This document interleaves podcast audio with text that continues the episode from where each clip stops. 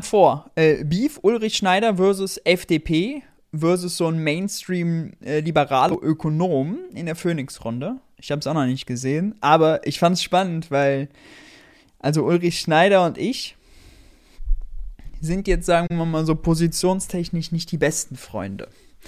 Ähm, der Meinung. Und, also es ist auch noch offen, wer denn da tatsächlich, was, Finanzierungsme was Finanzierungsmythen angeht, der größte Schaumschläger wird, denn also, ich sag mal so, es ist nicht ausgeschlossen, dass Ulrich Schneider mehr Mythen auf den Tisch legt als der Kollege von der FDP.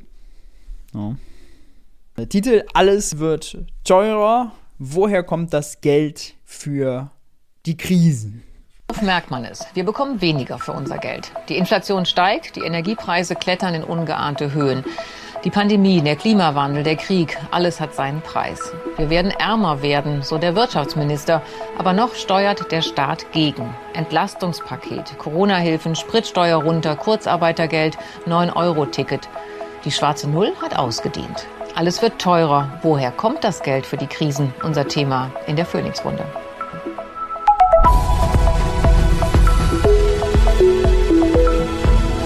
Phoenix-Runde. Schönen guten Abend aus Berlin. Ich darf Ihnen meine Gäste vorstellen. Hier ist Christoph Meyer von der. Also, ich will mal äh, zwei Vorschläge machen für Bingo-Karten für Ulrich Schneider. Jeder Euro kann nur einmal ausgegeben werden. Die Gießkanne kommt. Ähm, die Gießkanne, die kommt auf jeden Fall. Forderung nach Klimageld, ist ja klar. Dann werden die falsche Anreize sagen. Wer soll das bezahlen? Wie soll man das finanzieren? Kommt natürlich auch so als Frage, so als uff, denken Sie mal darüber nach, wer soll das überhaupt finanzieren? So als rhetorische Frage, eigentlich eine Aussage. Steuergeld kommt, genau, genau, genau. Wir werden alle ärmer, kommt. Hm.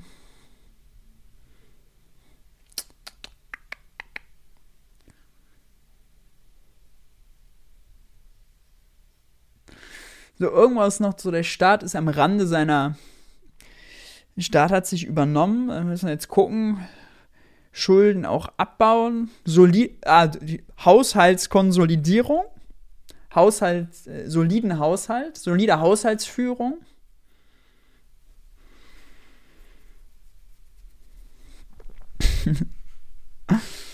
Schauen wir mal der FDP, stellvertretender Vorsitzender der FDP-Bundestagsfraktion und Obmann seiner Partei im Haushaltsausschuss, achtet eben aufs Geld und er ist auch Landesvorsitzender der FDP in Berlin. Guten Abend. Obmann im Haushaltsausschuss achtet also auf das Geld. Ulrich Schneider begrüße ich herzlich, Hauptgeschäftsführer des Paritätischen Gesamtverbandes. Und zugeschaltet ist uns Professor Henning Vöpel. Er ist Direktor des Zentrums für europäische Politik und er ist auch im Beirat des Bundesverbandes Mittelstand und dazu noch Professor für Volkswirtschaftslehre an der Hamburg School of Business Administration. Und herzlich willkommen.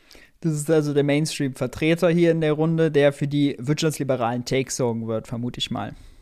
Willkommen Sissy Heidmannek. Sie ist freie. Wirtschaftsjournalistin und viele Jahre hat sie für die ARD von der Frankfurter Börse berichtet. Jetzt berichtet sie unter anderem für Welt TV. Schönen guten Abend auch Ihnen.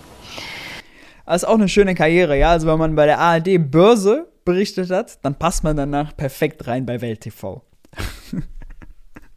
Ja, Herr Mayer, viele Menschen fragen sich das. Äh, es äh, ist irgendwie ein Aufwuchs plötzlich. Äh, hier gibt es ein Sondervermögen, zum Beispiel 100 Milliarden für die Bundeswehr. Es gibt Geld für, das, für den Klimawandel, jetzt natürlich für all die Folgen des Ukraine-Krieges, Entlastungspakete.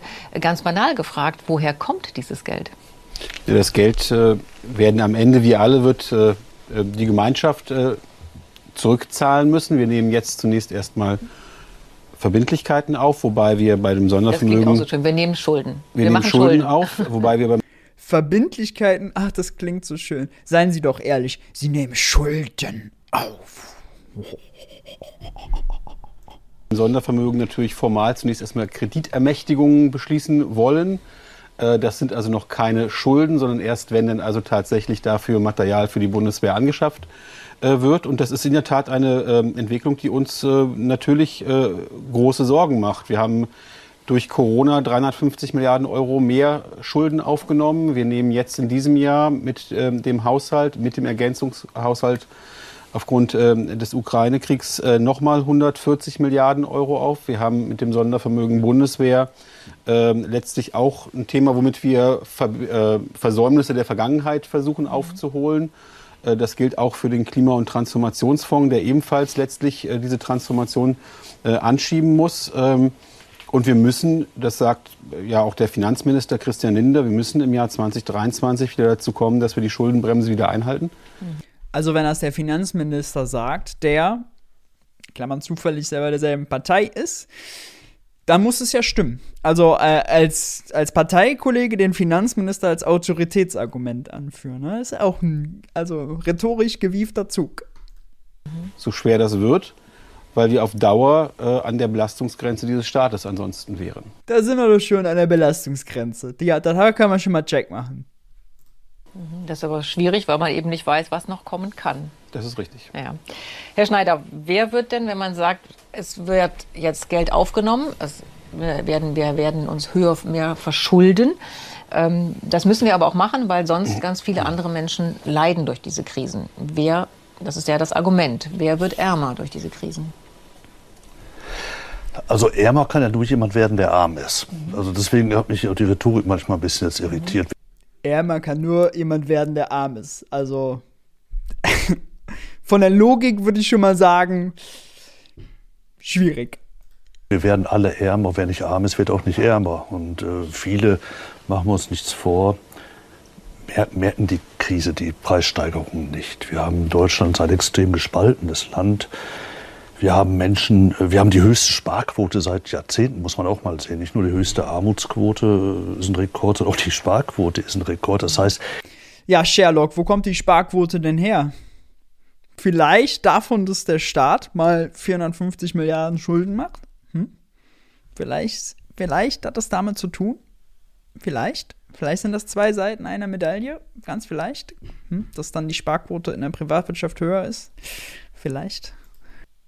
Im Moment wird in Deutschland richtig viel auf die hohe Kante gelegt.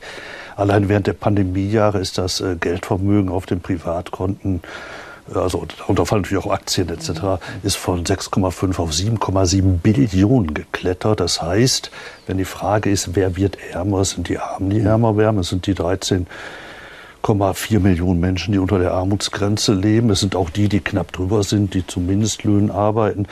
Auch der jetzt angestrebte Mindestlohn von 12 Euro hat äh, dank dieser Inflationsrate eine Kaufkraft von 11 Euro nur noch. Der Regelsatz in Hartz IV. Ja, äh, da stimme ich außerdem zu. Politisch Unsinn zu sagen, dass viele die Preissteigerung nicht merken. Äh, es sind einige Reiche und Spitzenverdiener, aber die ganze Mittelschicht, die merkt es natürlich, ja. Also, 70, 75, 80 Prozent der Bevölkerung, würde ich sagen, äh, die merken das sehr deutlich. Und warum immer so dieses Erbsenzählertum, ja, nee, wir sind nur so für die Ärmsten der Armen da. Also, wenn man auch überzeugen will, dann braucht man doch den, die Mittelschicht doch auch dabei. Ja. Ganz normalen Malocher mit bescheidenem Wohlstand. Die müssen doch politisch auch vertreten werden. Da kann man denen doch sagen, denen tut es auch weh ja, wenn die 500 Euro weniger für einen Urlaub haben oder so, oder dann eine, eine Woche nicht, äh, eine Woche kürzer machen müssen, wenn sie Anschaffungen, weiß nicht, für, haben sich irgendwie Gartenhäuschen oder so geplant und jetzt müssen sie die Anschaffung schieben. Also das muss man auch, auch als politisches Interesse vertreten. Ja. Also. 449 hat die Kaufkraft von 416. Das heißt, die merken das richtig, die kommen gar nicht mehr über Monat. Bei anderen heißt es, dass sie weniger sparen können. Das ist erstmal alles und die hören auch nicht auf, für 2,50 Euro Sprit rumzufahren. Also wer, wer Bugatti fährt beispielsweise, der wird jetzt nicht, weil der Spritpreis auf 2 Euro gestiegen ist, in der Garage stehen lassen. Da ist einfach Geld, das muss man sehen. Und wenn man das sieht, dann kann man, glaube ich, auch eine sehr zielgenaue Politik machen. Dann kann man gucken, wen man entlasten wen muss will man entlasten und wer, wen, wen wofür man man dann sich verschuldet. Herr Vöpel, ähm, es heißt ja jetzt immer so, wenn man eben sagt, der Bundeswirtschaftsminister sagt, wir werden ärmer oder manche sagen ja, die fetten Jahre, die sind vorbei, die Zuwächse, das wird es nicht mehr so geben. Auf der anderen Seite sehen wir ja, äh, es gibt eine große Nachfrage nach Produktion, es gibt äh, auch eine nach wie vor niedrige Arbeitslosigkeit. Also für wen sind denn Ihrer Meinung nach die fetten Jahre vorbei? Naja, für uns alle natürlich. Also Robert Habeck hat schon recht, die, äh, der Wohlfahrtsverlust, der ist real. Also wie es aussieht, sind die Haare im Nacken ein bisschen zu lang, würde ich mal sagen. Den, den tragen wir alle. Deshalb können wir auch als Gesellschaft, als Volkswirtschaft nur umverteilen, diese Last. Aber wir können sie nicht im Grunde weginflationieren, sondern wir, wir müssen sie tragen. Irgendjemand muss sie tragen. Wir können uns als Gesellschaft nicht selbst dafür subventionieren oder kompensieren. Das geht nicht. Deshalb ist es ja auch so wichtig, dass wir jetzt diejenigen Branchen, aber auch Haushalte, die besonders betroffen sind, äh, helfen, das zu überstehen. Also das ist als Ökonom schon mal gleich reingestartet mit einer Schwachsinnsaussage. Denn natürlich, also erstmal stimmt es, wenn Deutschland mehr für Energieimporte zahlen muss, dann wird Deutschland als Land insgesamt ärmer. Ja, ähm, das stimmt. Aber die Inflation, die wir haben, ist ja die Folge daraus, dass dann die Unternehmen, die Energie importieren und sie dann hier weiterverkaufen, das in Form höherer Preise weitergeben. Ja, äh, das ist ja das, was wir dann nachher merken und dann überwältigt sich das dann auf andere Produkte, wie zum Beispiel Lebensmittel. Dann ist Inflation ja der Ausdruck des Verteilungskonfliktes. Ja, die Unternehmen erhöhen Preise, um ihre gestiegenen Kosten weiterzugeben, ihre Gewinne stabil zu halten. Das heißt, Inflation ist immer schon Verteilung. Inflation ist ein Verteilungskonflikt. Häufig wird Inflation auch als makroökonomischer Indikator für Wohlstand genommen, so nach dem Motto, wenn die Inflation steigt, werden wir alle ärmer. Das stimmt nicht, das muss nicht so sein. Wenn die Unternehmen jetzt die Preise alle erhöhen, einfach weil sie gierig sind, ja, und weil sie marktmächtig sind und damit die Inflation treiben, dann wird Deutschland insgesamt nicht ärmer. Aber dann haben wir einen Verteilungskonflikt. Die Unternehmen, die marktmächtig sind, das durchsetzen können, die äh, erhöhen ihre Einnahmen und die, die das damit zahlen müssen, die werden ärmer. Muss mal ganz genau hingucken. Aber dadurch, dass jetzt sozusagen höhere Kosten aus dem Ausland Deutschland aufgebürdet würden, ist jetzt der Fall, Deutschland wird ärmer. Aber Inflation ist natürlich das, wie es dann ist, Ausdruck des Verteilungskampfes. Und es gibt aber natürlich noch einen anderen Verteilungskampf. Ja. Es gibt nicht nur den Verteilung. Die Unternehmen erhöhen die Preise, die Gewerkschaften können für die höhere Löhne streiten. Das ist das eine sozusagen Konfliktfeld. Das andere ist, der Staat kann natürlich entlasten stehen. Das geht aber nur, indem andere diese Lasten eben mehr tragen als andere. Aber dieser reale Wohlfahrtsverlust, der ist da und der hat sich angestaut, auch über Jahre. Der Krieg ist natürlich jetzt der Anlass, der, der uns besonders hart äh, trifft, die Menschen in der Ukraine. Der Wohlstandsverlust hat sich angestaut über die Jahre. Aha. Was soll das denn bedeuten? Geld drucken von der EZB oder was? Natürlich äh, um, um, um Dimensionen äh, schlimmer, aber die Wirtschaft. Ulrich Schneider nickt. Nein. Nein, hier darf man nicht nicken, Ulrich. Nein, nein, nicht nicken. Mm -mm, bloß nicht nicken. Die Folgen tragen wir und das ist letztlich, muss man sagen, auch eine Folge einer Politik, die, die über Jahrzehnte im Grunde Dinge nicht gestaltet hat. Also im Grunde nur auch, auch umverteilt hat, aber nicht wirklich die Transformation eine Politik, die nur umverteilt hat und nicht in die Transformation investiert. Also, Herr Henning Völpel, ja. Versuchen das mal nett auszudrücken. In den letzten zehn Jahren sind diejenigen, die viel Vermögen haben, krass reicher geworden und die Mehrheit, die ärmere Hälfte der Bevölkerung hat quasi kaum Zuwächse gehabt. Je weiter man runtergeht, haben die Vermögenszuwächse, Einkommenszuwächse kaum gehabt. Ja? Äh, wir haben nicht nur umverteilt. Im Gegenteil. Das Gegenteil ist der Fall. Richtig ist das, wenn ich investiert habe. Und wir haben nicht investiert, weil wir eine fucking Schuldenbremse haben und die Nettoanlageinvestitionen des Staates teilweise negativ waren. Wir haben in Infrastruktur vor die Hunde gehen lassen. Wir, der Wert unserer öffentlichen Infrastruktur hat verloren, weil wir nicht investiert haben, weil die Abschreibungen größer waren als die Bruttoanlageinvestitionen. Wir haben zu wenig Kohle dafür ausgegeben. So ein neoliberaler Marktschreier. Das stimmt, vielleicht meint er andersrum. Der Wirtschaft vorangetrieben haben. Wir, wir haben die Energiewende nicht so ernsthaft vorangetrieben. Äh, die, die Kosten zahlen wir jetzt, die Rechnung zahlen wir und das ist der Preis für eine Politik, die zu wenig gesehen hat, dass wir, dass wir sozusagen in, ein, in eine Phase realen Wirtschaftsverlust und Wohlfahrtsverlust gehen. Mhm. Richtig ist der Part alleine, wir haben zu wenig investiert, deswegen haben wir heute höhere Kosten. Da würde ich mitgehen. Das Problem ist nur, er meint, er hätte lieber weniger Sozialausgaben in der Vergangenheit gehabt und dafür investiert. Er sieht es als Nullsummenspiel. Das ist das Problem. Frau Heidmanneck, wie sehen Sie es? Denn die, bei der Börse geht es immer darum, um, ja, um Gewinne und Verluste. Wenn man es jetzt mal so aufmacht, wer, wer sind denn jetzt im Moment die Gewinner und wer sind die starken Verlierer? Allem voran muss ich sagen, ich bin überrascht, wie viel Wohlstandsverlust wir schon haben sollen. Wenn man das Land anguckt, ist der Wohlstandsverlust in den letzten Jahren ja allzu groß noch nicht gewesen. Wir haben es ja eben schon gehört. Wir haben eben eine große Schere und die, die ärmer sind, die spüren das ganz enorm. Und da sind auch äh, Hilfspakete, kleinere, natürlich keine Riesenhilfe, weil es eben eine Dauerhilfe braucht. Aber für die, die das nicht so spüren, die haben auch derzeit noch keinen großen Wohlstandsverlust. Und bei den ganz großen Unternehmen, da spüren wir viele Probleme, die eben die Corona-Krise schon gebracht hat, also Zulieferschwierigkeiten, zum Beispiel Deglobalisierung. Fachkräftemangel, also etwas. Äh, wir sehen jetzt durch den äh, Russland-Ukraine-Krieg ähm, neue Probleme, verstärkte Probleme, äh, vor allen Dingen durch die sehr stark steigenden Ölpreise. Das belastet erstmal fast alle Unternehmen, kann man sagen, denn alle brauchen für die Produktion Energie und sie brauchen natürlich auch im Zweifel für den Transport Energie. Und äh, das sind die Belastungen für alle Unternehmen durch die Branchen durch. Den einen belastet es dauerhaft schwerer, den anderen erstmal weniger.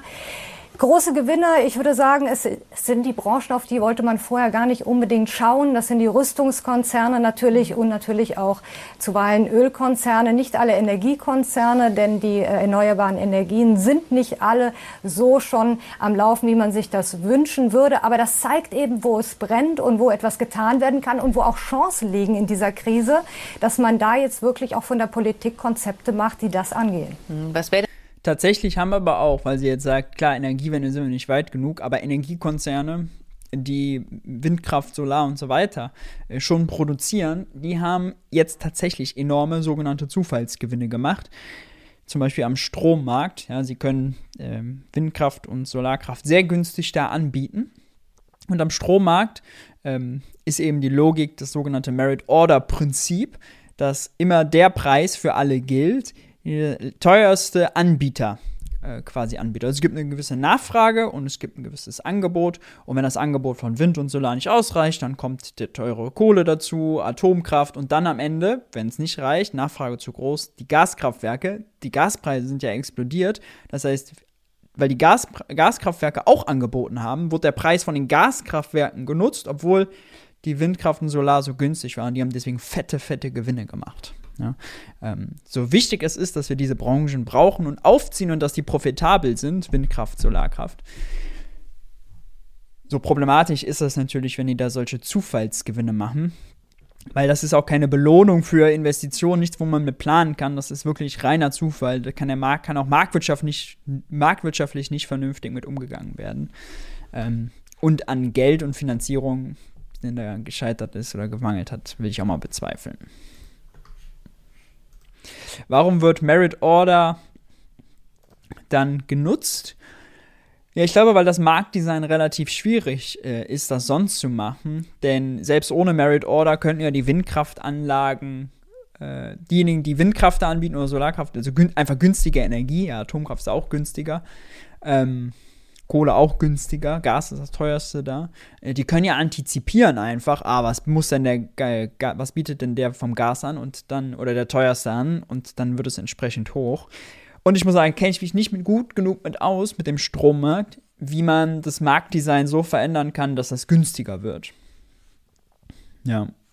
Und die Idee ist natürlich, schon, ist schon die Grundidee, dass man Wind und Solar belohnt, also die günstigen Energieanbieter, weil sie dann eine hohe Marge haben.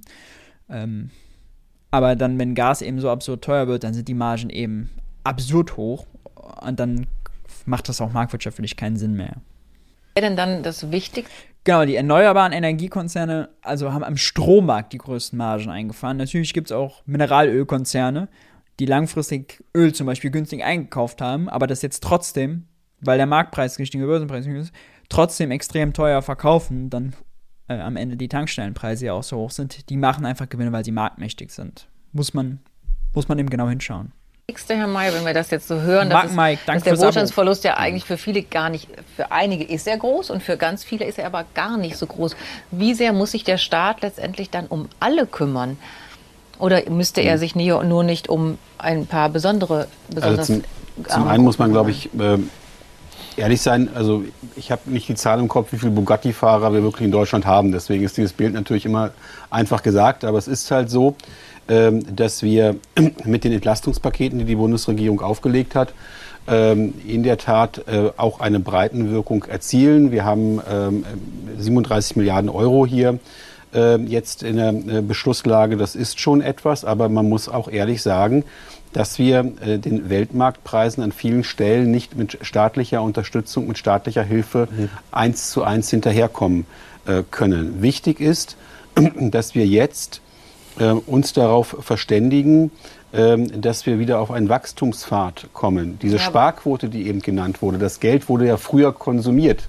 Das heißt, früher wurde das Geld halt nicht auf die hohe Kante gelegt. Das heißt, wenn dieser Impuls möglich ist, wenn ähm, die Lieferkettenprobleme aufgelöst werden. Aber Viele was hindert die Menschen, das Geld auszugeben? Das ist ein Sicherheitsthema. Also die Sparquote geht immer dann hoch, wenn die Menschen in einer unsicheren Situation leben. Das war durch Corona so, das ist jetzt durch äh, den Ukraine-Krieg oder durch die Bedrohungslage äh, durch Russland so. Ähm, das heißt, ähm, das wird sich ähm, hoffentlich in den nächsten äh, Monaten, äh, wann genau wissen wir nicht, zumindest der Gestalt relativieren, dass hier mit einer sinkenden Sparquote das Geld auch wieder anders ähm, in den äh, volkswirtschaftlichen Kreislauf kommt. Viel wichtiger erstmal noch die Lieferkettenprobleme. Und wenn wir dann eine Wachstumsrate. Wer außerdem eine niedrigere Sparquote will, sollte diejenigen, die extrem hohes Einkommen haben und diejenigen, die extrem hohes Einkommen vor allem aus ihrem hohen Vermögen beziehen, höher besteuern und die Leute, die ein kleineres Einkommen haben, entlasten. Das heißt, die Einkommensteuer zum Beispiel daran gehen. Oder, das ist wahrscheinlich das Sinnvollste, die Mehrwertsteuer reduzieren, zum Beispiel auf Grundnahrungsmittel abschaffen.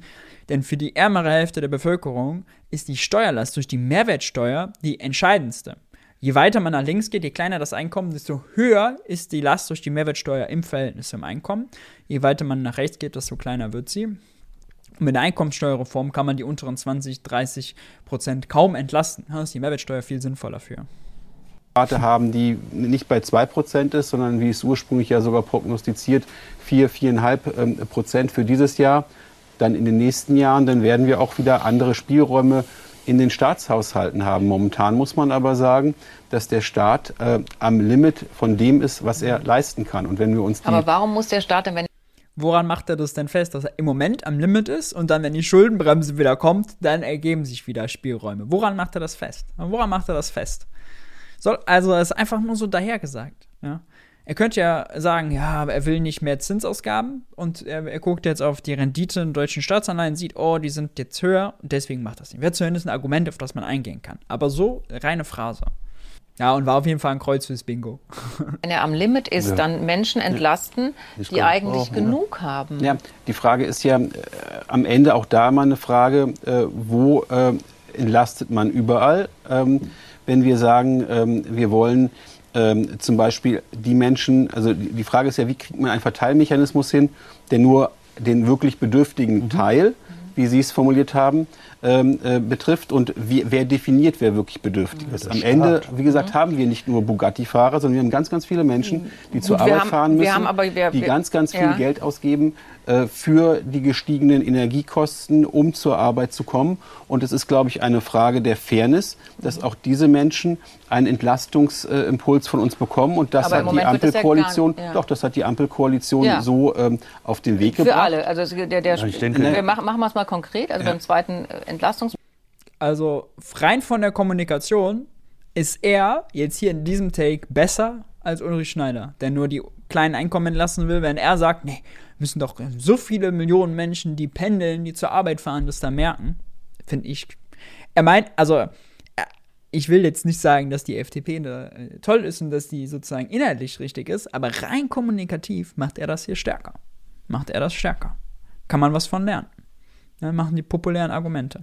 Das Paket Juni, Juli, August senkt, wird die äh, Mineralölsteuer gesenkt, die Steuer ja. auf Benzin um 30 Prozent, auf Diesel äh, um 30 Cent, ja. um die auf Diesel um 14 ja. Cent. Das, da hat ja jeder was von, egal aber, wie viel. Richtig, aber derjenige, der halt viel auch fahren muss, der viel pendeln muss und ähm, das sind die meisten Menschen in Nein, äh, Deutschland, äh, die haben davon natürlich überproportional mehr, ähnlich wie von dem 9-Euro-Ticket, äh, womit man dann halt mit dem öffentlichen Personennahverkehr fahren kann. Ich glaube, es ist er macht ja außerdem das richtige Argument der Verbrauchsgerechtigkeit. Wenn man die Preise senkt, zum Beispiel wenn man die Energiesteuer senkt, wäre auch bei Mehrwertsteuersenkung so gewesen, dann entlastet man nach Verbrauch. Ja, wer viel Auto fahren muss, bei der Pendel zum Beispiel, weil die Oma irgendwo in der Reha ist, 150 Kilometer entfernt, weil Familie weit weg wohnt, weil eine Fernbeziehung hat, was auch immer, ja, ähm, der wird entsprechend seines höheren Verbrauchs, entsprechend seiner höheren Belastung finanziell entlastet. Das ist nur gerecht in der Situation äh, und auch sinnvoll. Wenn man so eine Energie oder wenn man so eine Einkommenspauschale macht, Klimageld oder so, dann macht man das nicht verbrauchsgerecht. Da geht es nicht danach, hat man höhere Stromkosten, hat man höhere Heizkosten, hat man höhere Benzinkosten. Da geht es nur danach, wie viel Einkommen habe ich. Wer dann schlecht in einer schlecht isolierten Bude am Stadtrand wohnt und weit pendeln muss und dann noch eine Familie über ganz Deutschland verteilt hat und die sehen will, ja, der ist der Gelackmeierte. Für den ist dann so eine einkommensbezogene Entlastung nicht gerecht. Deswegen kriege ich immer die Krise, dass alle Linken, oder viele Linke in dieser Phase auf Einkommensgerechtigkeit gehen, statt auf Verbrauchsgerechtigkeit. Es geht gerade um Verbrauchsgerechtigkeit durch die höheren Verbraucherkosten, nicht ums Einkommen.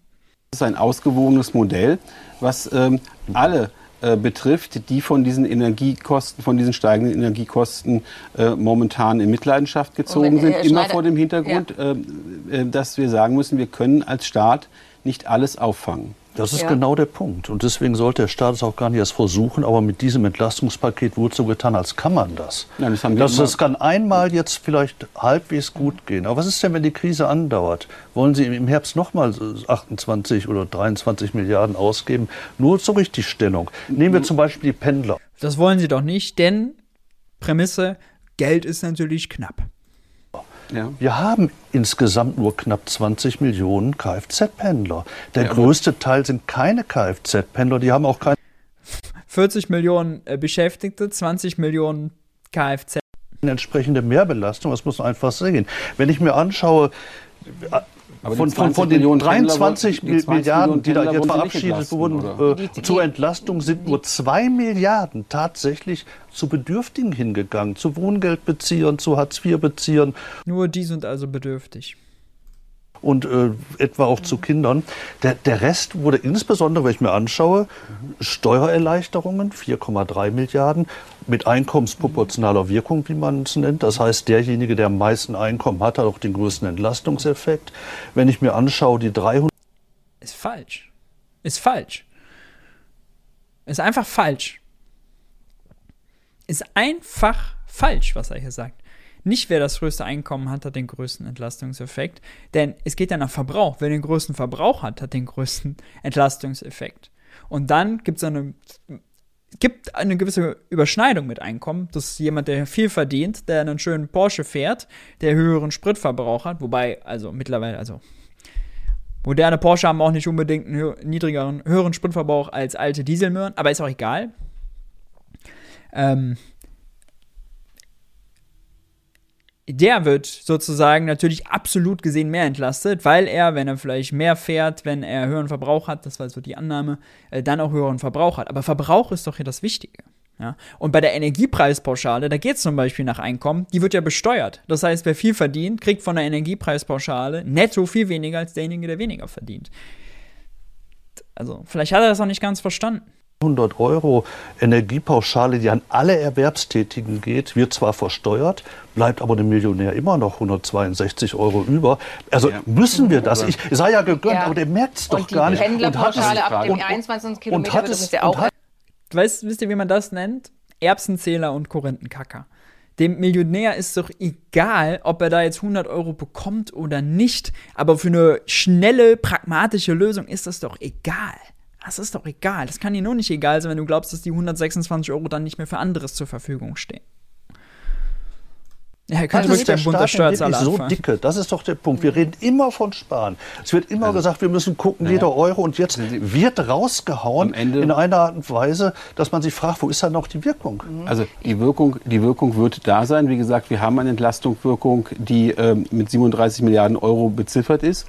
Ähm, ich finde es ähm, nicht redlich zu sagen, äh, dass wir nur die wirklich Bedürftigen, die von irgendjemandem definiert wird, in dem Falle von Sie, entlasten Nein, dürfen, während die, während die Menschen, wir haben gerade über 20 Millionen, 21 Millionen Pendler mhm. gesprochen, die, die, Sie offensichtlich nicht, die, ja die Sie offensichtlich nicht äh, entlasten ja. wollen, wenn Sie nicht gerade okay, diese Argumentation ich würde gerne äh, so formulieren. Frau Deswegen und Herrn Vögel damit äh, ist der Ansatz, den wir haben, ein äh, breiterer, ein gerechterer. Ja, Herr Vögel. Buff, FDP populär und Schneider sitzt da und sagt, er will nicht alle entlasten. Was wäre gerecht? Wen sollte der Staat entlasten, wo er doch eigentlich am Limit ist mit seinen Schulden? Schade, dass man ihn nicht fragt, ob der Staat wirklich am Limit ist. Aber gut, die Antwort kennen wir ja auch.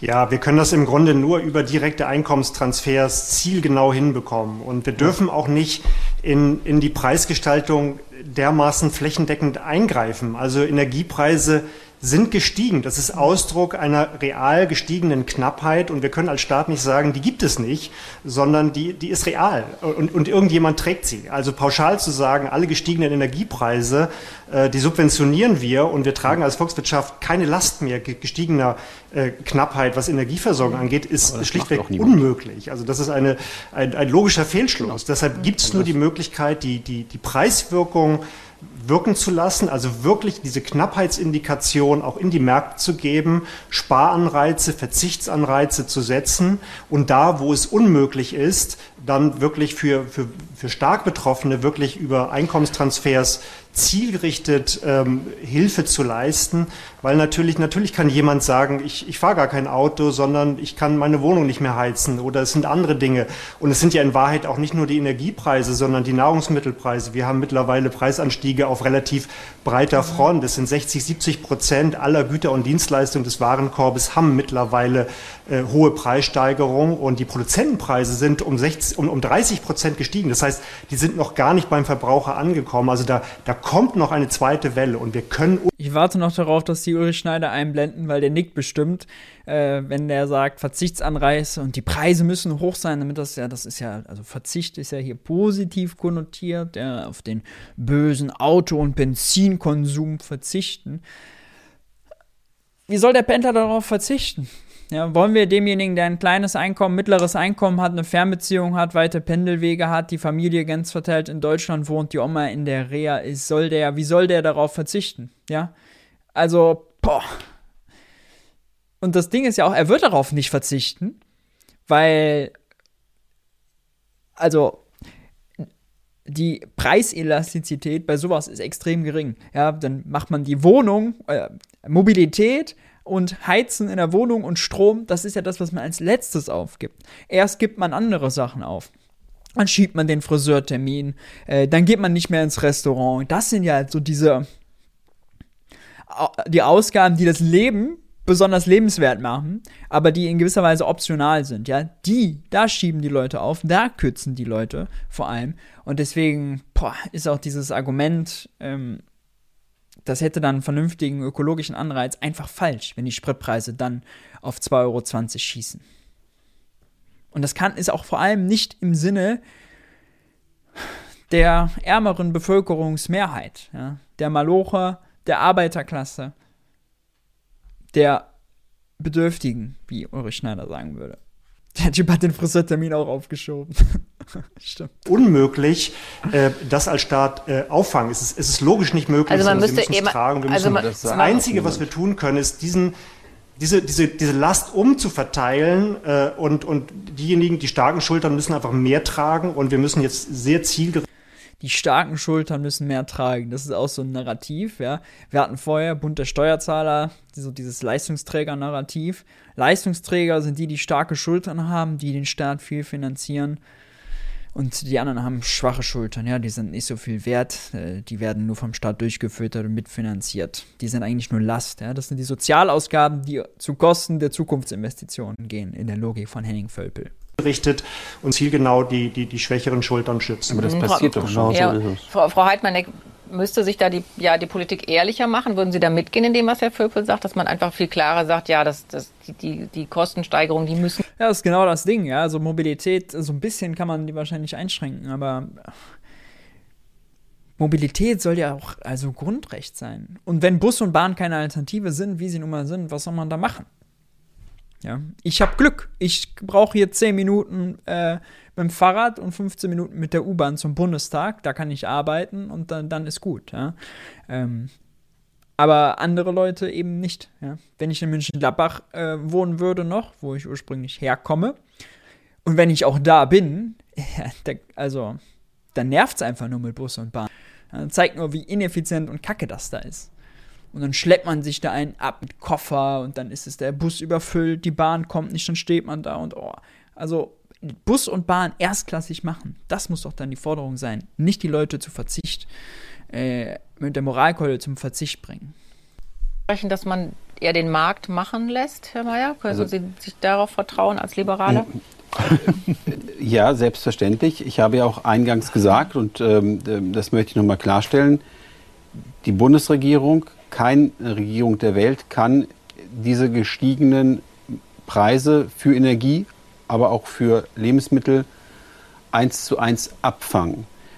Diese 37 Milliarden Euro ist ein Beitrag, den die Politik leistet, aber wir müssen uns, das haben Sie ja in dem Eingangseinspieler ähm, auch oder in dem Zitat auch genannt vom äh, Wirtschaftsminister, wir müssen uns halt auf, äh, darauf einstellen, dass alle die Gesellschaft ärmer wird in dieser Situation. Wenn wir in der Tat äh, sinkende äh, äh, Rohstoffpreise haben, sinkende Ölpreise, dann äh, wäre das ein guter Effekt. Ja, dann würden wir uns ähm, da alle äh, freuen, weil das in der Tat eine ähm, Marktreaktion ist. Aber ich möchte nochmal weil wir würden uns alle freuen, außer Volker Quaschning. Der würde dann am Rad drehen und würde wahrscheinlich fordern, oh, da muss man gleich mit einer hö höheren CO2-Besteuerung oder irgendwas oder höheren Energiesteuer gleich das wieder teuer machen, damit bloß die ökologischen Anreize da sind.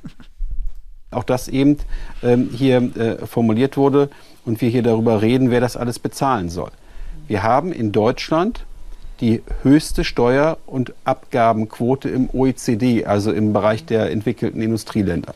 Wir sind in der Situation, dass Deutschland, die Bundesrepublik, mittlerweile mehr als äh, die Hälfte seines Budgets für Sozialkosten äh, ausgibt. Das heißt, die Bundesrepublik Deutschland tut momentan schon unglaublich viel, um genau diese Umverteilung, um genau diese soziale Sicherung zu finanzieren. Wir reden über 100 Milliarden Euro Rentenzuschuss aus dem Bundesetat. Ich sage nicht, dass das äh, reduziert eine, werden soll. Eine aber, Rentensteigerung ja, diesem, genau. ich sage nicht, dass das reduziert werden soll, ja. aber es gehört zur Fairness dazu mhm. zu sagen. Ich sage das nicht, aber, aber, ja, jetzt gleich sage ich es doch. Sagen, dass das Land hier schon unglaublich viel tut. Und das wurde ja auch eben erwähnt. Mhm. Wir müssen eigentlich dazu übergehen, darüber zu diskutieren, wie dieses Land zukunftsfähig wird, wie. Investitionen angekurbelt werden können, dass dieses Land wettbewerbsfähig ist, und damit mehr Arbeitsplätze geschaffen werden können, damit die Leute aus eigener Arbeit äh, ihren Lebens... Äh, Wäre es dann konsequent? Vorschlag. Rente wird erhöht. Die Rentner haben mehr Geld, die können mehr Geld ausgeben, äh, haben ein besseres Leben, denen geht es besser und die Unternehmen können dadurch äh, mehr verkaufen, können mehr umsetzen, investieren dann, um die, die, die gestiegene Produktion, die gestiegene Nachfrage zu bedienen. Ende gut, alles gut. Zu sagen, ja, dann müssten wir auch. Und komisch, das Argument kommt natürlich bei den 100 Milliarden für die Bundeswehr, für die Anschaffung von Großgeräten natürlich nicht. Ja. Ähm, die Löhne erhöhen, dann müssen wir schauen, dass. Ne, das ist eine Frage der, der Tarifpartner. Ja, genau. Äh, und wir werden sicherlich in die Situation kommen. Wir haben ja die ersten ähm, Anmeldungen, in Anführungszeichen, oder Verlautbarungen von den Gewerkschaften. Mhm. Wir werden sicherlich äh, Lohnerhöhungen sehen. Wir sind in der Situation, dass wir in einer Lohnpreisspirale vermutlich äh, sein werden, was eine gefährliche Entwicklung für die inflationären für die, Tendenzen. Genau also erstmal sind wir nicht in einer Lohnpreisspirale, sondern Preis-Lohn-Spirale, in die wir dann kommen. Wenn überhaupt, ja? um das auch mal ganz klar zu sagen. Aber Ulrich Schneider, der, ist, äh, der hat schon, der hat schon, der hat ja, Altschlagader pocht schon. Gleich, gleich grätscht da rein. Im nächsten Jahr sind. Aber wir müssen auf der anderen Seite auch. Dieses Atmen auch. Hört ihr das? Moment. Hört mal auf dieses Atmen. Entwicklung für die inflationären Für die- genau, Tendenzen im nächsten Jahr sind. Aber wir müssen auf der anderen Seite auch, das ist hier noch gar nicht angesprochen worden, äh, auch da festhalten, ähm, dass als erstes ähm, die Europäische Zentralbank was die inflationäre, Mhm. äh, Inflationsraten angeht, hier am Zug ist. In Amerika wird jetzt entsprechend EZB E ist im Zug, muss endlich den Gashahn aufdrehen. Mal. Christine Lagarde muss endlich jetzt die LNG-Terminals da mal bauen. Das kann doch nicht sein hier, dass hier der Aufgabe nicht nachkommt. Aber äh, darf ich gehandelt. Und das sind, glaube ich, Punkte, ähm, wo wir äh, die nächsten Monate genau beobachten Okay, müssen, Ja. was zwei, passiert. zwei, zwei, drei Ja. Fakten würde ich da gerne richtig stellen. Erstens, in diesem Entlastungspaket werden über 6 Milliarden ausgegeben durch die vorgezogene Abschaffung der EEG-Umlage, Ja. um den Strom für alle billiger zu machen. Entlastet Es werden in diesem Entlast Moment, in Entlastet diesem Familien. Entlastungspaket wird alleine jetzt durch die dreimonatige Absenkung der Energiesteuer werden etwa drei, vier Milliarden ausgegeben, nur um Benzin für alle billiger zu machen. Das heißt, es stimmt durchaus, was wir vorhin gehört haben, die Kritik. Es werden hier Versuche gestartet seitens der Bundesregierung, Preise für alle zu beeinflussen, zu deckeln. Das ist der falsche Weg. Und noch zwei ganz kleine Sachen. Seht ihr? Ich habe ja gesagt, der wurde eben nicht eingeblendet. Bei Henning Völpel ähm, hat er genickt. Verbrauchsanreize für alle, weil Verzichtsanreize für alle wäre das Richtige, will er ja hier sagen.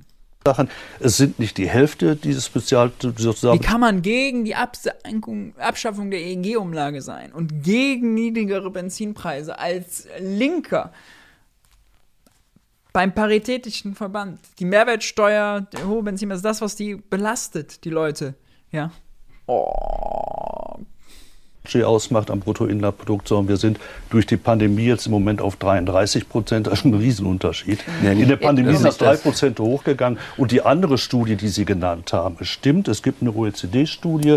Deutschland hat für Alleinversteuerte, für Singles die höchste Abgabenlast. Aber weil wir anders aufgebaut sind als viele andere Länder. Sobald Kinder im Haushalt sind, sobald ein Ehepaar da ist, sinkt das von den in der Studie festgestellten 49 Prozent auf 32. Dann sind wir wieder hinter vielen anderen Ländern. Okay, aber das heißt, man sollte mit solchen rausgegriffenen, würd gerne- mit der würd- rausgegriffenen statistischen Stimmt. Ja, ich würde gern, weil das- Sie die, das- das unlauter. gern, weil Sie die Inflation nochmal ansprechen. Das ist so.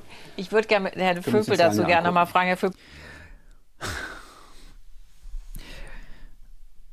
Wäre natürlich auch ein guter Argument gewesen, von Ulrich Schneider zu sagen, okay, wenn sie Steuern und Abgabenlast senken wollen, wo wollen sie das denn senken? Ja, und dann sagen, indirekte Steuern, Mehrwertsteuer, die, die vor allem Kleineinkommen, da bin ich doch dabei. Ja, also das wäre jetzt verteidigt, reden die über irgendwelche OECD-Statistiken, wo eh keiner äh, einen Plan von hat, der dazu hört. Äh, zum einen die Frage nach äh, ja, Lohnerhöhungen. Würde, macht das dann Sinn, wenn man merkt, die Menschen können sich das nicht mehr leisten? Ist das der sinnvollere Weg, anstatt dass der Staat es alles gibt? Wäre das sinnvoller? Und, und was wäre das richtige Instrument, um die Inflation eben nicht steigen zu lassen? Nein, wir, wir, wir zahlen mehr für Energie. Das heißt, als Volkswirtschaft, wir, wir geben mehr daf- dafür aus. Also äh, wir können Der hat auch nur einen Job, der Henning Völpel da heute. Diesen Effekt nicht kompensieren, äh, inländisch durch höhere Löhne. Das haben wir in den 70er Jahren versucht. Das hat, hat zu höheren Inflationsraten geführt. Das wurde akkommodiert von der, von der Zentral, von der, von der Geldpolitik, die das, das gestützt hat, auch, auch ausgabenseitig, fiskalpolitisch wurde das in den 70er Jahren gestützt. Das ist der falsche Weg, das wissen wir heute. Äh, so können wir das nicht machen. Im Gegenteil, die, die EZB, das ist ja angedeutet worden, äh, muss tatsächlich jetzt langsam gegensteuern. Wir dürfen natürlich keinen Zinsschock, also wir dürfen nicht zu schnell rangehen, weil auch die Vermögenspreise natürlich an diesen Erwartungen äh, niedriger Zinsen hängen. Aber Inflation trifft natürlich besonders diejenigen, die eben nicht äh, automatisch sozusagen über höhere Löhne verhandeln können. Und diese, die schützen wir natürlich durch dadurch, dass wir die Inflation wieder, wieder runterführen. Ähm, die EZB sollte die ersten, ersten Schritte gehen, aber, aber Die Konjunktur ist nicht heiß. Wir haben einen angebotsseitigen Schock, aber Lösung soll sein, mit einem, mit einem Zinshammer die Konjunktur wieder runterzufahren, weil dann diejenigen, die heute keine höheren Löhne verhandeln können, arbeitslos werden.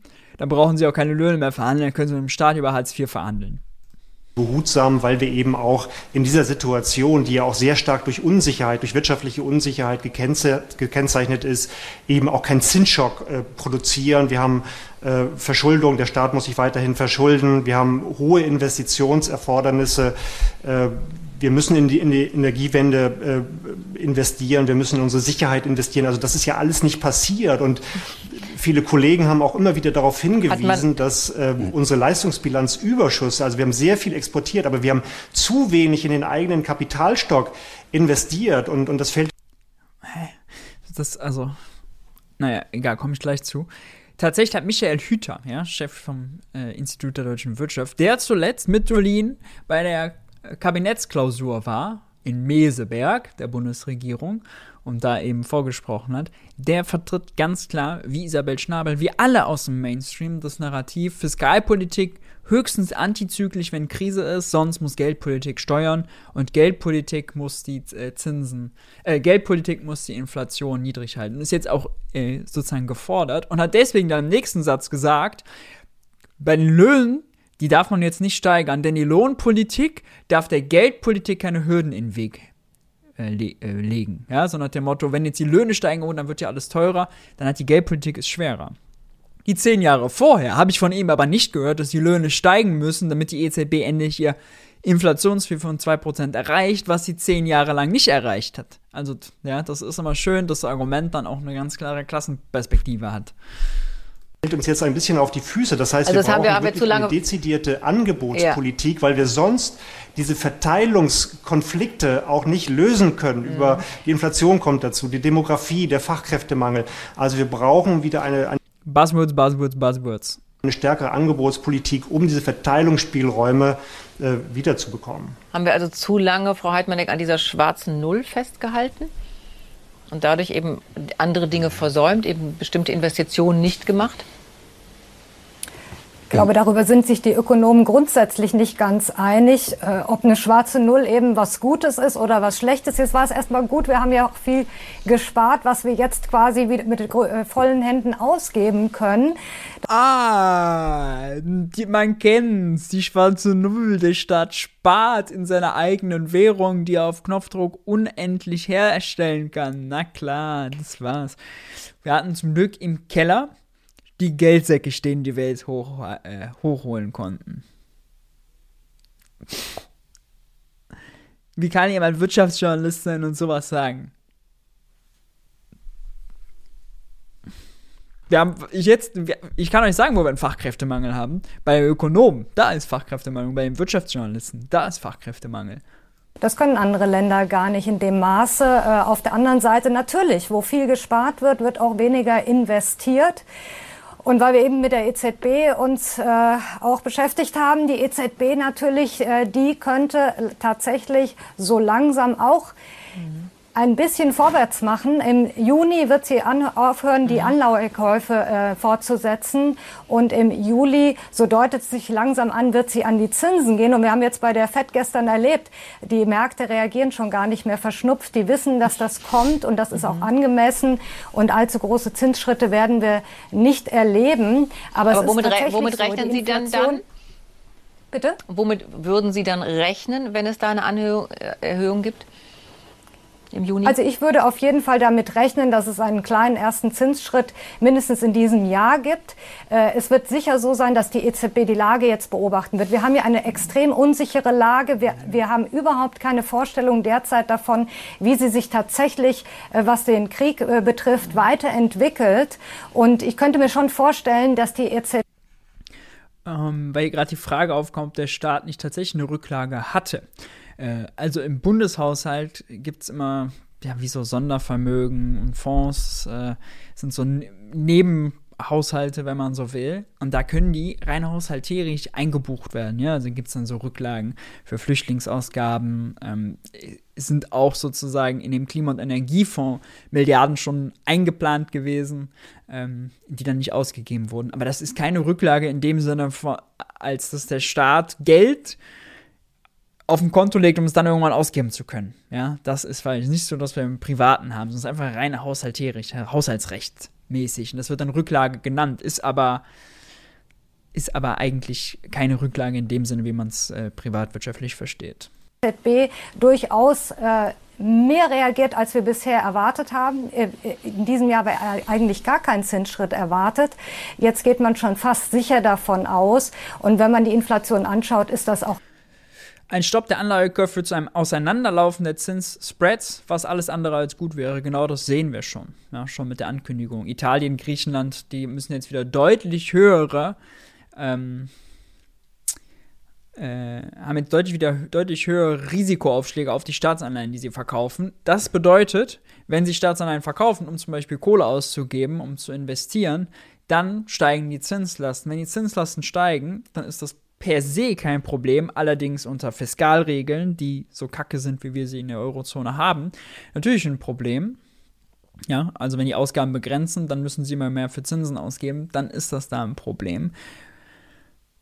Und äh, das erschwert natürlich Energiewende, unabhängig werden von Putins Energie, ähm, grüner werden, die Wirtschaft ankurbeln. Das alles wird dadurch schwieriger. Und es ist auch, weil dann die Risikoaufschläge für italienische Staatsanleihen sind immer auch für italienische Banken relevant. So eine Benchmark dafür, wie dann im italienischen Bankensystem Unternehmen an Kredite kommen, zu welchen Kosten. Und deswegen haben dann die Unterne italienischen Redi äh, Unternehmen die dort Kredite aufnehmen, ist auch schwieriger als die Deutschen. Das hat einen Wettbewerbsnachteil für Italien gegenüber Deutschland und so weiter und so fort. Wird alles schlimm dadurch. Zinsspread sollte es in einer Währungsunion nicht geben. Angemessen so langsam. Und wie gesagt, die Märkte erwarten das. Äh, das Geld muss trotzdem irgendwo hin. Und wenn Sie jetzt einen äh, kleinen Zinsschritt machen, werden auch keine äh, Sparkonten günstiger als vorher. Das heißt, mhm. auch die Aktienmärkte werden in dem Sinne nicht gleich unattraktiver. Okay, also es macht dann trotzdem noch Sinn, da zu investieren. Herr, ähm, Herr Mayer, wenn wir jetzt ähm, überlegen, wo denn, wenn wir sagen, wie kommt, wo kommt denn demnächst das Geld her, was wir alles brauchen, dann ist man natürlich mitten in, die, in einer Steuerdebatte. Und die ist ja auch in der Ampelkoalition ja auch schon. Nee, da ist man in einer Fiskalregeldebatte. Ja, Schuldenbremse sinnvoll oder nicht, das ist die Debatte, nicht die Steuerdebatte, die Fiskalregeldebatte. Hat ja auch schon angefangen. Naja, was heißt, sie hat angefangen? Wir haben äh, in der Koalitions, äh, im Koalitionsvertrag sehr deutlich formuliert, und das ist die Position der FDP nach wie vor, dass wir Steuererhöhungen nicht mittragen werden. Ich hatte mhm. es ähm, eben formuliert. Die Steuer- und Abgabenbelastung in Deutschland für Privatpersonen, aber auch für Unternehmen ist im OECD-Vergleich ähm, an der Spitze. Und wenn wir darüber reden, dass wir Zukunftsinvestitionen in diesem Land in den letzten Jahren versäumt haben, dann müssen wir uns ja auch ehrlich machen und sagen, auch das kann der Staat nicht äh, alles finanzieren, sondern wir müssen eigentlich dafür sorgen, dass das Kapital, was in dem Land ist, entsprechend auch in ähm, Zukunftsfelder investiert wird. Mhm. Und deswegen ist also jetzt eine Steuererhöhungsdebatte genau das Falsche, was wir brauchen. Es gibt aber eine Debatte zum Beispiel. Kleiner Faktencheck. Moment, dafür muss ich kurz äh, hier eine Grafik rausholen. Und zwar die, könnt ihr das sehen? Ja, könnt ihr sehen. Ist die Steuerbelastung ähm, nach Einkommen. Ja, also hier links kleine Einkommen, unteres, unteren 10% sind das hier, der Einkommensbezieher, Haushaltseinkommen äh, und äh, oben die obersten 10, ja. Und man nimmt ja in Gemeinen an, das Steuersystem ist progressiv. Jetzt sehen wir hier aber, dass die unteren, was sind das hier, 5%, eine höhere Steuerlast haben als die da hinten. Warum? Weil hier Mehrwertsteuer und so weiter, bei denen die ganz kleine Einkommen haben, richtig reinhauen. Ja? Das heißt, wenn er sagt, es gibt ja schon Leute, die zahlen genug Steuern, dann lass uns doch mal hier über diesen Teil reden ja, und den senken. Ja? Und nach hinten das dann steiler machen. Hier, das nimmt außerdem, darüber könnte man auch mal reden, die Sozialbeiträge, die ja gekappt sind ähm, Beitragsbemessungsgrenzen, deswegen fallen sie hinten wieder runter und belasten die mit ganz hohem Einkommen weniger. Das, das wäre mal eine sinnvolle Debatte. Ja? Aber dieses, die Privatperson im Durchschnitt zahlt schon, ist es natürlich Quatsch. Steuern zu senken, zum Beispiel die Mehrwertsteuer. Da sagt der Landwirtschaftsminister, sagt, wir könnten ja, auf Obst und Gemüse könnten wir die da Mehrwertsteuer sind wir wieder bei dem Thema, äh, abschaffen. wer definiert, äh, äh welche äh, äh, Produkte ähm, äh, für einen temporären Zeitpunkt von der Mehrwertsteuer ausgenommen werden. Das ist der Staat. Alles eine, glaube ich, ähm, nicht am Ende durchdachte Idee. Das ist schon dumm. Also, es gibt die Definition ja schon. Es gibt in dem Mehrwertsteuersystem gibt es Lebensmittel, die werden mit 7% besteuert und es gibt Lebensmittel, die werden mit 19% besteuert. Das ist schon definiert. Das heißt, wir können einfach hingehen, alle, die mit 7% besteuert werden, auf 0. So, dann haben wir die Debatte abgekürzt. abgekürzt. Ja. Wenn man da jetzt noch mehr reingeht, weil man sagt, ah, bloß jetzt nicht das Fleisch noch 7% günstiger und da ist irgendwas drin und so und ah, es kann nicht sein, Hafermilch 19%, kann man alles machen, ist ja alles die Diskussion. Aber wenn wir jetzt gerade schnell Entlastung brauchen, dann ein bisschen Pragmatismus. Und da gilt, Grundnahrungsmittel belasten, also die Ausgaben für Grundnahrungs, kleine Einkommen haben höheren, höhere, gemessen an ihrem Einkommen, größere Ausgaben für Grundnahrungsmittel als Leute mit hohem Einkommen und mit hohem Vermögen. Deswegen lasst uns da doch das jetzt für Entlastung sorgen und das einfach mal kurz von 7 auf 0. Am besten dauerhaft, mindestens aber temporär. Und natürlich ist es absurd, dass Kuhmilch 7% und Hafer und Sojamilch 19%. Ja.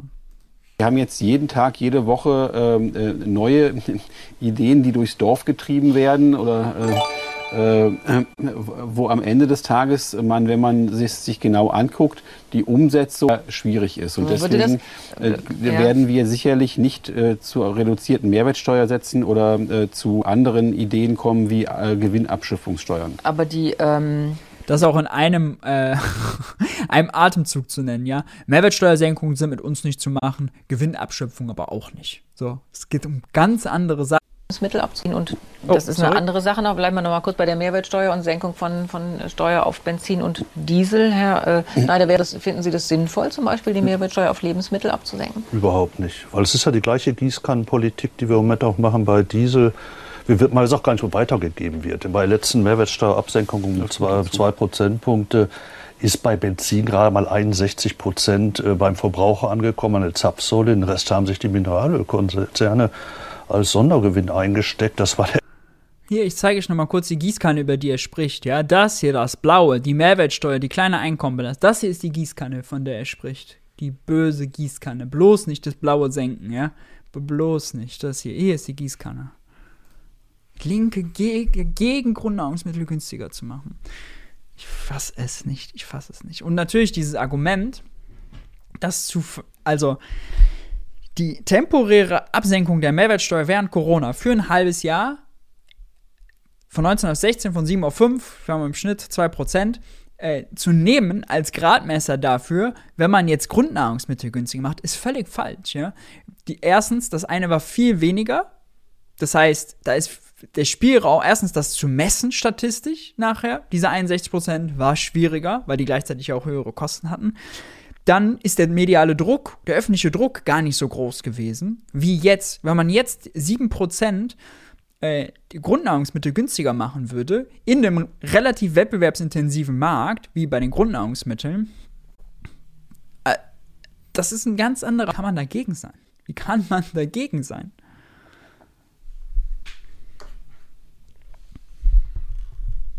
Wie kann man dagegen? Wie kommt man auf die Idee, dagegen zu sein?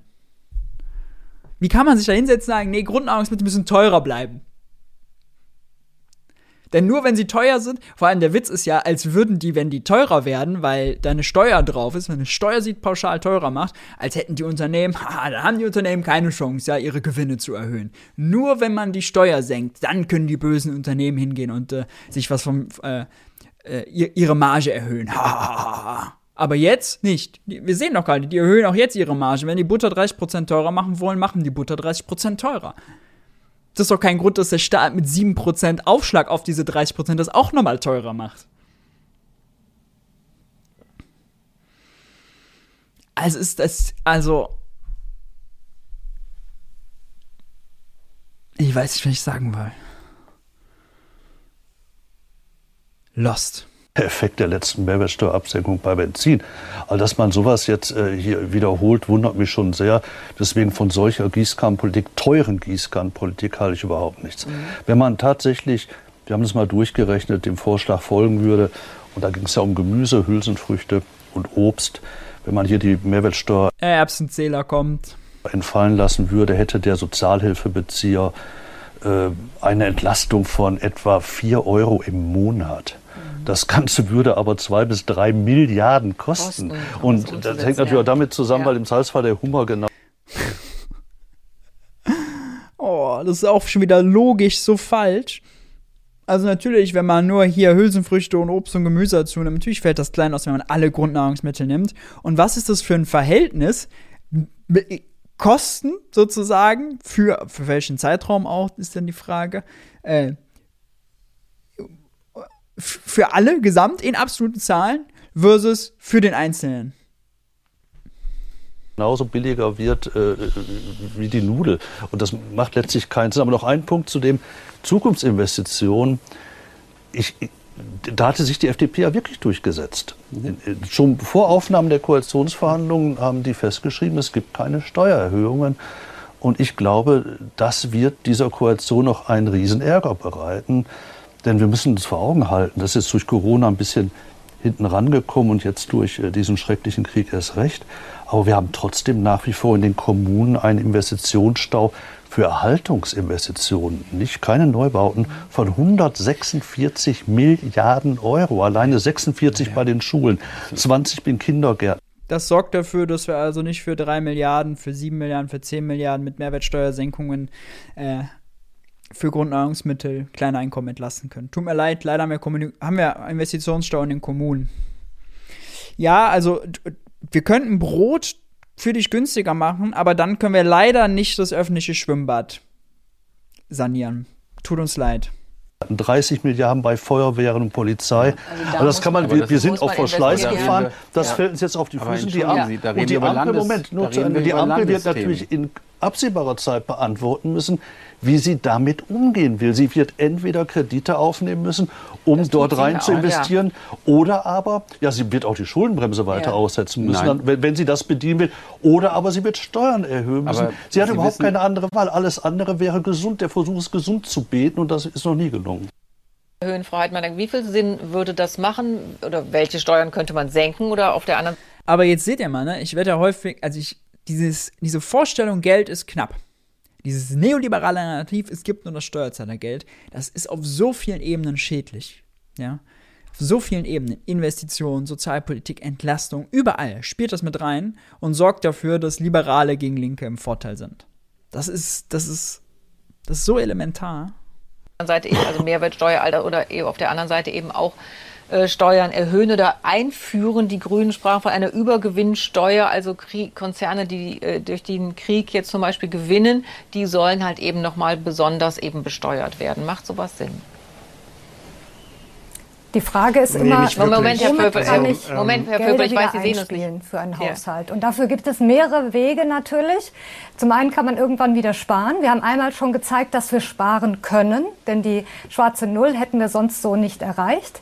Äh, zum anderen, äh, klar, man kann Steuern erheben, aber es gibt auch die dritte Variante. Wenn Sie die Wirtschaft äh, zum Brummen kriegen, dann spielen Sie Steuern auch wieder ein. Die Unternehmen und die Bürger, die das Geld verdienen, die zahlen ja Steuern. Also es ist nicht immer gesagt, dass die Steuer wirklich durch eine Steuererhöhung zustande kommen muss. Und das muss sich einfach zeigen. Und ich glaube, das kann man heute auch noch gar nicht genau sagen, an welchen Schrauben da wirklich gedreht werden kann, wenn wir aus dieser Krise wieder Man kennt's, man kennt's, man kennt's. Die Argumentation, wenn man Steuern senkt, dann geben die Leute so viel mehr aus, dass am Ende mehr Steuern wieder in die Staatskasse gespült werden. Ja, ganz tolles Argument. Äh, eigentlich kreativ von den äh, Neoliberalen, muss man sagen. Aber wenn das so sein soll, ja, dann ist natürlich am wahrscheinlichsten, indem man die Steuern für kleine Einkommen senkt, die, die die geringste Sparquote, die höchste Ko marginale Konsumquote haben, Konsumneigung haben. Ja. Also, welche Steuern senken?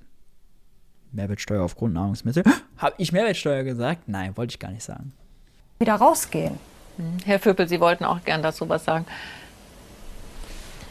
Ja, also das Thema vielleicht Mehrwertsteuer, äh, Differenzierung, also differenzierte Mehrwertsteuersätze, das wird immer wieder diskutiert und äh, man kann man kann diesen Kampf nicht gewinnen. Also wie will der Staat entscheiden, was man was man jetzt reduziert oder was den vollen Mehrwertsteuersatz äh, hat? Das sind Wie will der Staat das entscheiden? Bruder, der Staat hat das schon entschieden. Wir haben doch schon eine Gesetzgebung, die sagt, das ist 7, das ist 19. Äh, man, man, verliert sich da im Klein-Klein, das sollte man nicht, nicht beginnen. Und grundsätzlich gilt, gilt der Grundsatz, äh, strukturelle Ausgaben müssen wir eben steuerfinanzieren. Nicht? Also wir können nicht immer mit der Bazooka kommen und sagen, das ist eine Krise und, und, und sozusagen mit, mit, mit, mit Geld das lösen. Das wird nicht funktionieren. Also da, wo wir strukturelle Probleme haben, Wachstumsdefizite, müssen, müssen wir letztlich über, über eine sinnvolle Angebotspolitik auch durch, durch Entlastung natürlich mittelständischer Unternehmen, die natürlich äh, eine hohe Gleichzeitigkeit an Belastung haben. Nicht? Ja, da merkt man jetzt beim Bund des Mittelstandes, oder wie auch immer der da, wo er da Mitglied ist, also die Energiepreise, die, die, die, grüne Transformation, die digitale Transformation, das sind hohe Belastungen. Wir müssen eben dafür auch, auch Raum schaffen, diese, diese Transformation der Wirtschaft, die uns ja allen hilft, durch ein höheres Wachstumspotenzial in, in Zukunft dem, dem auch Raum zu geben. Nicht? Aber Staatsausgaben helfen dann nicht Investitionen. Uh -uh. Oder staatliche, staatlich geförderte Kreditprogramme oder so. Nee, nee. Da muss man deregulieren und Steuern senken. Das ist das Einzige. Weil die Unternehmen, die haben es, oh, die müssen endlich mal ein bisschen finanzielle Entlastung bekommen. Ja. Also die kommen ja so schwer an Kredite, um, um das zu investieren. Also die haben so schlecht, da muss man wirklich mal was machen. Es ist gut, dass der Herr Professor Henning Vögel das hier mal wirklich erwähnt. Gott. Ein, eine vernünftige Stimme noch in diesem ganzen Unkraut voller Unvernünftigen. Also sehen Sie da Steuererhöhung ja. hier, äh, glaube ich, nicht angezeigt. Äh, aber es gilt, strukturelle Ausgaben müssen wir finanzieren aus der Gesellschaft heraus. Das können wir nicht immer wieder machen durch Sonderprogramme. Strukturelle Ausgaben müssen wir aus der Gesellschaft heraus finanzieren. Mhm. Äh, sondern müssen letztlich da sozusagen durch, durch eine kluge also, Steuerpolitik eben die Lasten gleichzeitig auch fair verteilen. Also wenn Sie sagen, es macht keinen Sinn, wenn wir immer mehr Sonderprogramme haben, äh, was erwarten, erwarten Sie da mehr? Ja, mehr Ehrlichkeit letztendlich von der Politik zu sagen, so geht es eben nicht weiter. Wir müssen jetzt eben mhm. alle da sind eben Krisenzeiten, da geht es nicht allen so gut und da müssen wir jetzt sozusagen durch. Ja, man, man, man kann auch kann immer in, in, in Krisen äh, kurzfristig hilft erstmal Geld. Mhm. Nicht? Damit kann, ja. man, kann man vieles kaschieren, aber das ist ja genau das Problem. Wir, wir kommen ja von einer Krise in die nächste. Man muss sich ja auch mal fragen, warum ist das eigentlich so? Nicht? Man, man hat. Äh Wie kann das denn sein? Pandemie, Krieg, also wir kommen ja von einer Krise in die nächste, also hausgemacht, ja. Da ist man wieder bei Frank Schäffler, der sagt, äh, wer Inflation auf Pandemie und Krieg zurückführt, der verwechselt Ursache und Wirkung. Ja, Inflation und Gelddruck, Gelddruck führt zur Inflation. Inflation hat uns die Pandemie beschert und den Krieg. Und äh, tatsächlich habe ich das mal, äh, das war lustig, habe ich auf Twitter habe ich so ein bisschen durch den Kakao gezogen. Da kamen die Bitcoiner, die dann gesagt haben, nee, also äh, Pandemie hat da natürlich nichts mit zu tun, der Krieg aber schon. Ja, also Inflation hat mit dem Putins widerlichen Krieg in der Ukraine zu tun. Da kann man noch was lernen von den Bitcoinern. Frau Merkel vorgeworfen, immer nur im Krisenmodus zu sein. Und das Gleiche gilt äh, auch, auch, für die neue Regierung, die ja eigentlich gesagt hat, wir wollen mehr Fortschritt wagen. Das scheint also gar nicht so, gar nicht so einfach zu sein, wenn man doch irgendwie fortwährend Krisen lösen muss. Und äh, ich glaube, man muss doch irgendwie sehen, dass diese Krisen eigentlich Ausdruck einer, einer, einer wenig konzeptionellen Politik sind. Also wir haben mm, mm, Pandemie, ja, ja. Mm über 20 Jahre ist, ist versäumt, Dinge zu gestalten, in Angriff zu nehmen. Und also das und darin wir haben 20 Jahre versäumt, Dinge in Angriff zu nehmen, deswegen muss der Putin es jetzt machen. Aha, ah, ah, ah, macht Sinn. Mhm. Clever. Jetzt auch eine Chance letztendlich. Ja, absolut. Wir, ja. wir, wir, sehen das ja. Die, ja. die Krisen präsentieren uns ja die Rechnung für, mhm für Versäumnisse in der Vergangenheit, ob das in der Sicherheitspolitik ist, in der Außenpolitik, in der Energiepolitik.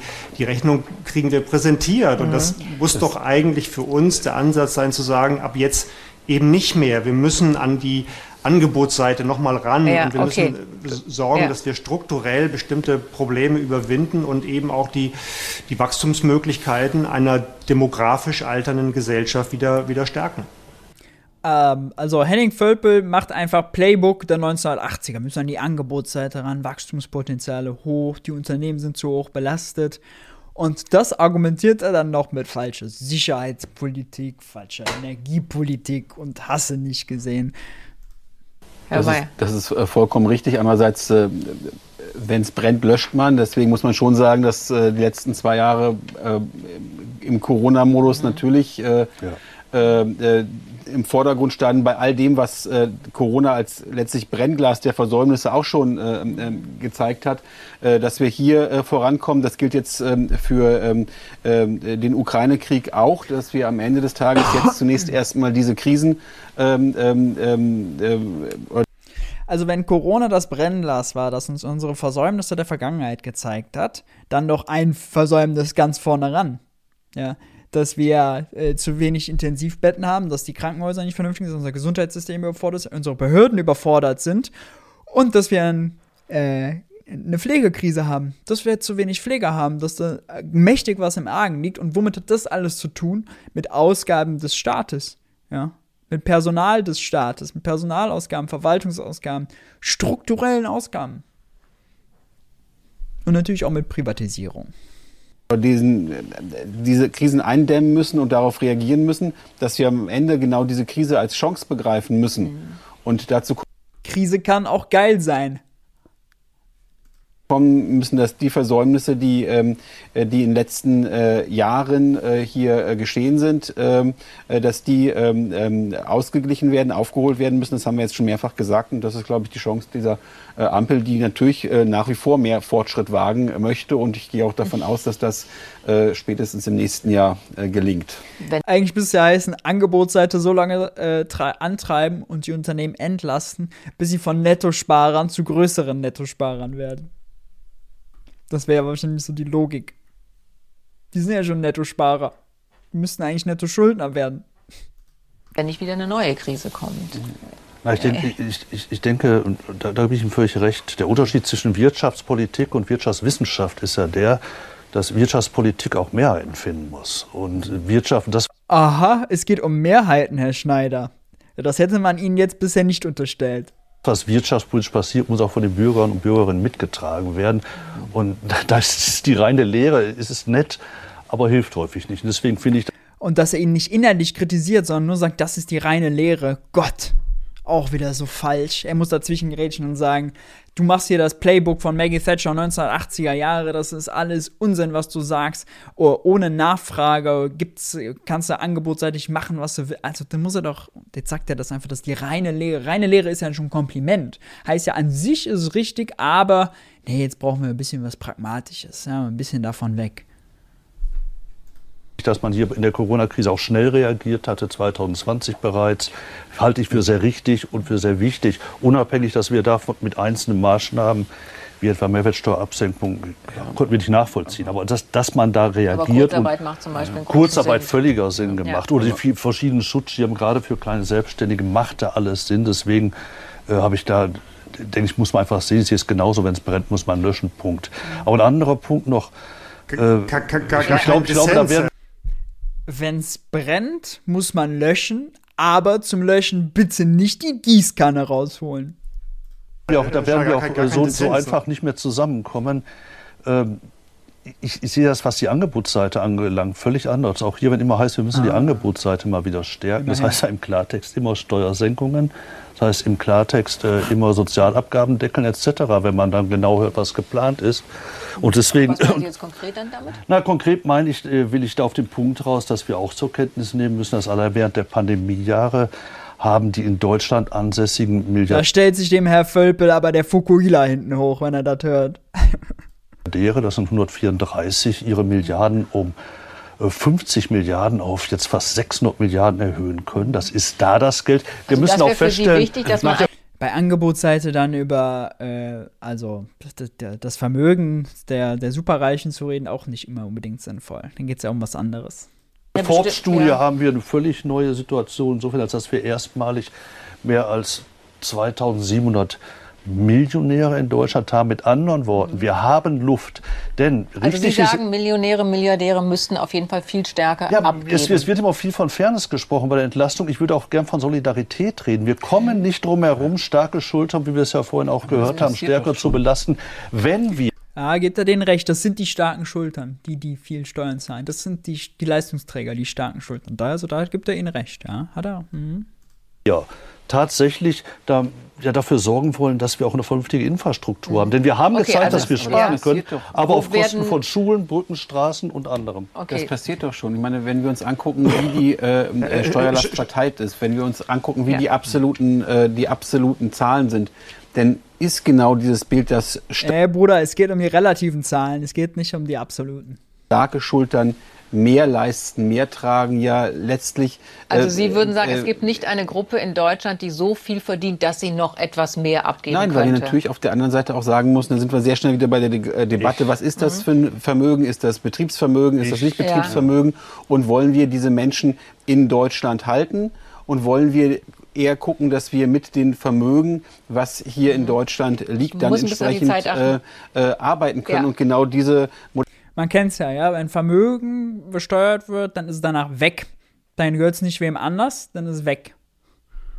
Modernisierung in dem Land anschieben. Ja, okay, ich würd, muss ein bisschen auf die Zeit achten, die letzten Minuten hier gerecht verteilen. Herr Vöpel, was sagen Sie? Muss man Milliardäre, Millionäre wirklich stärker besteuern? Muss es diese Vermögenssteuer geben? Nein, nein. Ja, das, das, das kann man natürlich. Also sollte man, dann, dann wenn Gesellschaften große Be Belastung zu schultern haben, dann, dann ist es so, dann ist es auch. Also wäre es jetzt die Verständnis- Zeit Oder habe ich nicht gerechnet? Damit habe ich nicht mit gerechnet, dass er jetzt die Vermögensabgabe rausholen will. dafür, das äh, zu tun? Von Fairness, dass, Ja.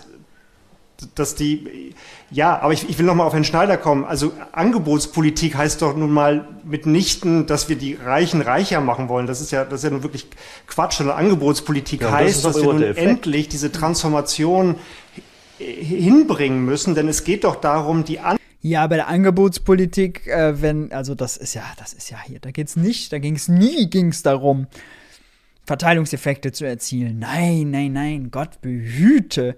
Das haben die Neoliberalen doch nicht vorgehabt. Denen ging es nur um die Transformation. Ja, wie hier eben richtig Trixen gesagt wir müssen jetzt die Unternehmen wollen doch seit 40 Jahren endlich die Welt grüner machen, aber der Staat hält sie zurück. Und das muss man doch jetzt mal ein bisschen, entweder muss man auch loslassen, auch mal lockern, dass die Unternehmen das dürfen. Ist doch überfällig. Angebot, die Produktionsbedingungen einer, einer, eines veralteten, einer veralteten Volkswirtschaft endlich zu erneuern. Also wir, wir wollen doch klimaneutral produzieren. Darum geht es doch. Wir wollen digitale Wertschöpfung voranbringen. Das sind doch die Wachstumsquellen der Zukunft. Es geht Und- doch nicht darum, doch- Angebotspolitik zu interpretieren Ja, Herr Völpel, als, doch als, als, als, als eine Politik, die den Reichen noch mehr gibt. Ja, aber dazu nochmal konkret meine Frage, wenn Sie sagen, in Krisen muss man eben dann solidarisch sein und muss man halt eben, müssen manche auch dann vielleicht mehr zahlen. Wäre das dann sinnvoll, dass man sagt, jetzt von bestimmten äh, Vermögenden doch etwas, einen höheren Beitrag zu, zu wollen, den man dann gezielt für, was weiß ich, Klimapolitik auch ausgibt? Ja, natürlich ist das so. Und, und das ist auch Teil der, der Wirtschaftspolitik, dass man natürlich immer gucken muss in, in einer Demokratie, dass man sozusagen Zustimmung äh, dafür bekommt. Und, und, und wenn jetzt sozusagen ärmere Haushalte, bestimmte Branchen sehr stark belastet sind durch, durch Krisen, für die ja auch niemand etwas kann, jedenfalls nicht als Einzelunternehmen oder als Einzel Haushalt kann man sich dagegen ja nicht irgendwie, man kann sich darauf nicht vorbereiten. Und das ist ein Risiko, was wir gesellschaftlich tragen müssen.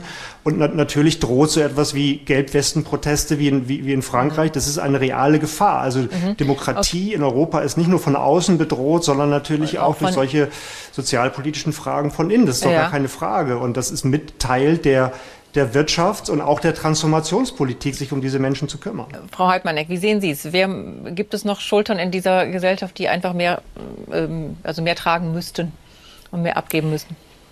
Vielleicht könnte man diesen Schultern mehr Möglichkeiten, einfachere Möglichkeiten der Investition bieten. Das ist sicher etwas, was diesem Land gut tun könnte, was auch eine Art von Transformation wäre. Denn die wissen ja viel besser, mit dem Geld umzugehen. Haben wir doch schon auch bei Aktien mit Kopf gelernt. Die wir dringend brauchen. Es ist immer noch schwierig möglich, in Startups, in, in Unternehmen zu investieren, die nicht an der Börse investiert sind. Und das wäre natürlich ganz wichtig im Moment, denn wir müssen unsere Produktion Ah, die suchen händeringend danach. Diejenigen, die auf äh, ganz viel Kohle sitzen. Also die, die aber es ist leider so schwierig. Umstellen, wir müssen unsere Unternehmen etwas umstellen. Wir haben diese Lieferkettenprobleme, die uns gezeigt haben, dass wir anders produzieren müssen, dass wir mehr zu uns holen müssen, dass wir Lieferketten sicherer machen müssen. Und äh, eine Möglichkeit wäre in der Tat auch Gelder privat zu generieren dafür, um solche Investitionen und solche Innovationen voranzubringen. Mhm. Also ein Vorschlag, dem Sie sich Gelder generieren privat. Gelder privat generieren. Mhm.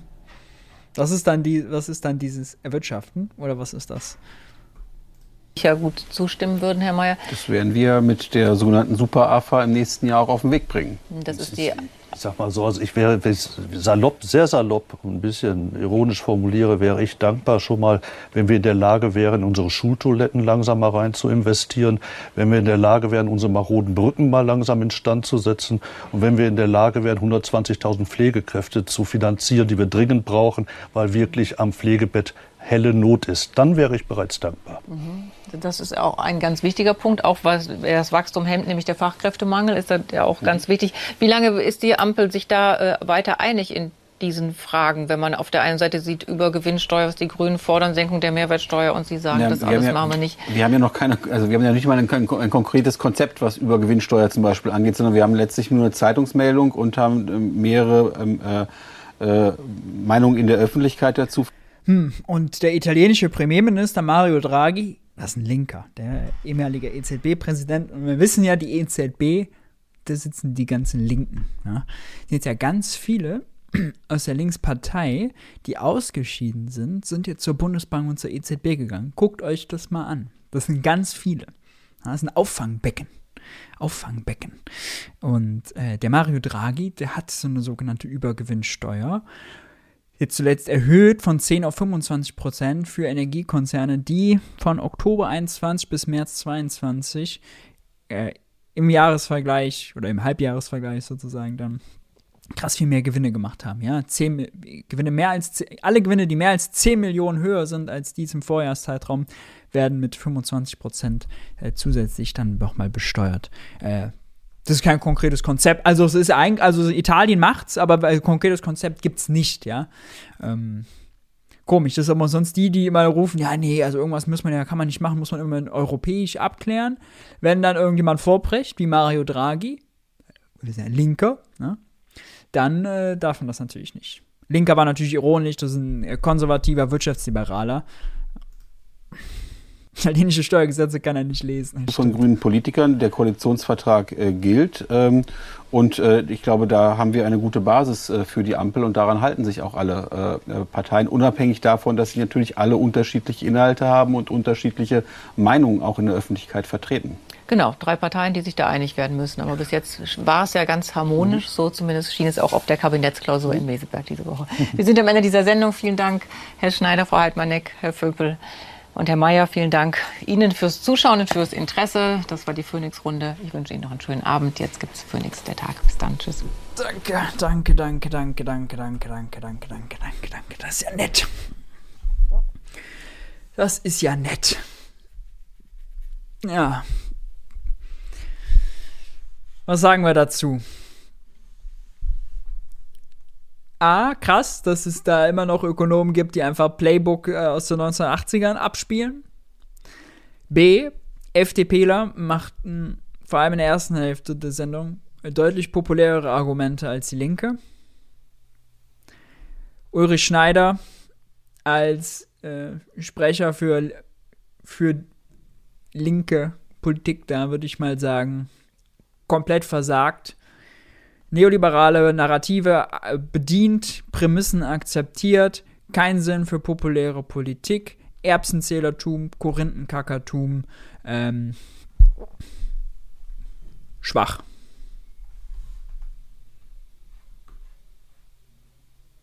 Schwach, schwach, schwach.